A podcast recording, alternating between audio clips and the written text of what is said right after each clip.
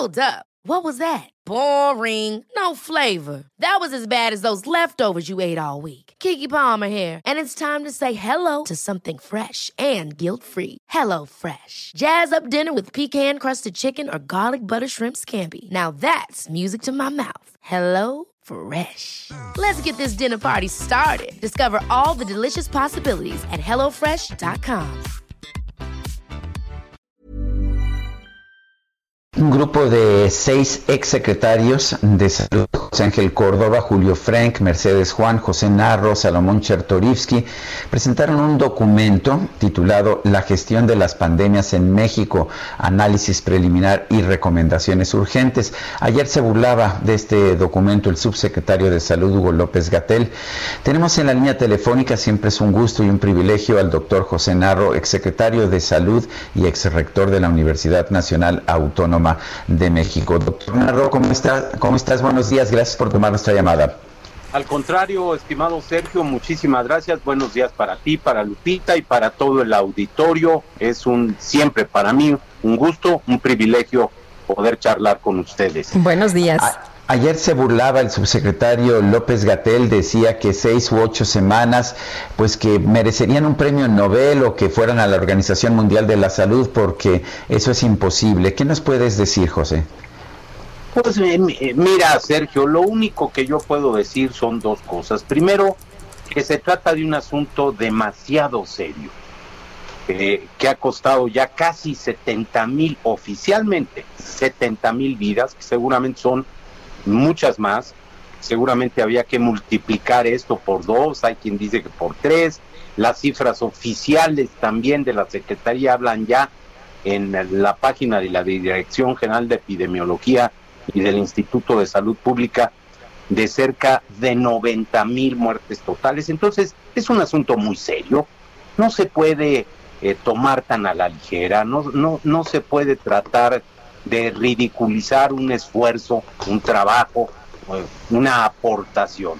Y lo segundo es que, bueno, en la arrogancia, en la soberbia, acompañado de la tosudez, la necedad, francamente, pues están afectando a la sociedad mexicana, el subsecretario. Entonces, la estrategia es fallida, los pronósticos que ha dado reiteradamente el subsecretario han fallado, ni el 26 de abril estaba domada la eh, epidemia, ni el 28 de abril se, se aplanó la curva, ni el pico se alcanzó el 6 o el 8 o el 10 de mayo, ni los municipios de La Esperanza lo fueron, ni el arranque de la reactivación económica y social del primero de junio, ni el a principio de julio se, se desaceleró todo. No, han estado fallando radicalmente porque no hay información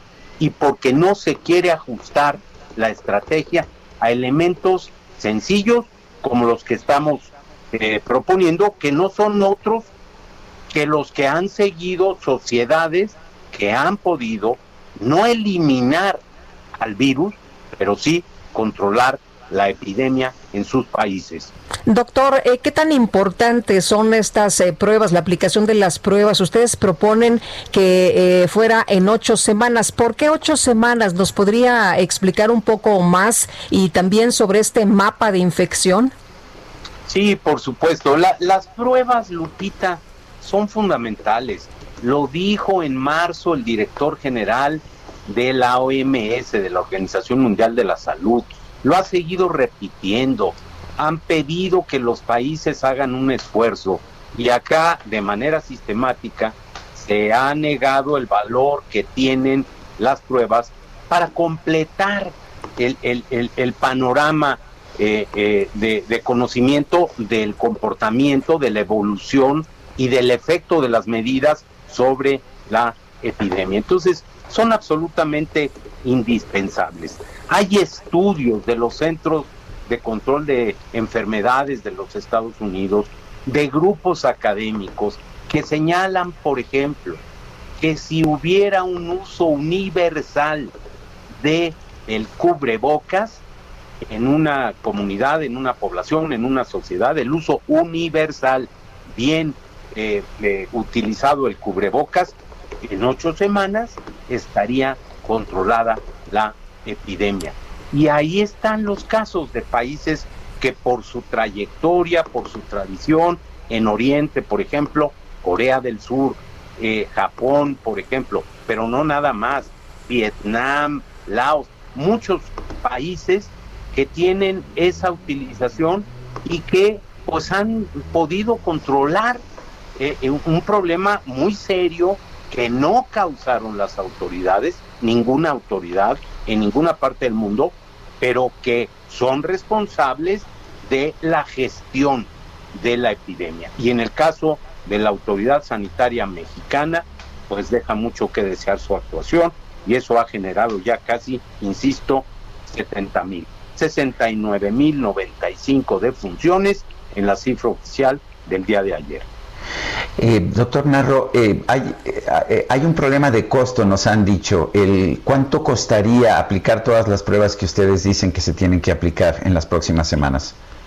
Yo, no tengo el dato del costo de, de, la de por cada una de las pruebas, lo digo con, con franqueza. Las estimaciones ahí lo ha hecho el maestro Salomón Chertorivsky con un grupo de, de, conocedores, que además no es un asunto tan, tan complejo pero yo no tengo los, los, eh, los costos y sin embargo la apreciación que tiene este grupo que ha colaborado a la elaboración de este documento es que en el conjunto lo, de, de las medidas lo que le representaría a la autoridad sanitaria sería una inversión de alrededor de 20 mil millones de pesos, que por cierto harían ellos, controlarían ellos, serían ellos los responsables de su manejo y de su aplicación. A ver, Sergio, México es uno de los países del mundo, de nuestra región en las Américas, con menos pruebas por 100 mil habitantes. Es indispensable que hagamos algún esfuerzo para tener un conocimiento. Estamos proponiendo que se haga una encuesta cero epidemiológica para ver cómo ha estado la infección y que sepamos cuál es el porcentaje de la población mexicana que ya ha estado en contacto con el virus y que por lo menos todavía no es definitivo, pero tenemos una o tiene una eh, protección, una, una inmunidad. En el concierto internacional lo hemos platicado, Sergio, en otro espacio de comunicación. Francia, que llegó a tener casi 20% de letalidad, ya la redujo a la mitad. Nosotros estamos por encima de la, hoy, por encima de la cifra de Francia.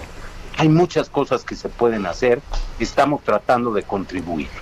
Doctor, por lo pronto, si se aplicaran estas medidas que ustedes están planteando, el resultado sería que alrededor de ocho semanas nosotros estaríamos ya con una situación distinta a lo que tenemos en este momento diferente. No quiere decir que está erradicado el virus. Vamos a tener que aprender a vivir por los próximos meses y en un descuido por los próximos años con un problema tan serio como este.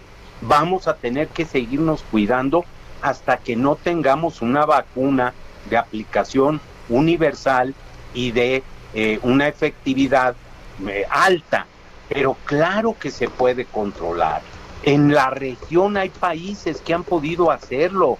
Ahí está el caso, por ejemplo, de Uruguay. Es una población de, muy diferente a la nuestra en el tamaño, en la condición sociocultural, en fin, pero se pueden hacer. Bueno. Gracias, doctor. Es el doctor José Narro, exsecretario de Salud y ex rector de la UNAM. Ever catch yourself eating the same flavorless dinner three days in a row? Dreaming of something better? Well, HelloFresh is your guilt-free dream come true, baby. It's me, Kiki Palmer.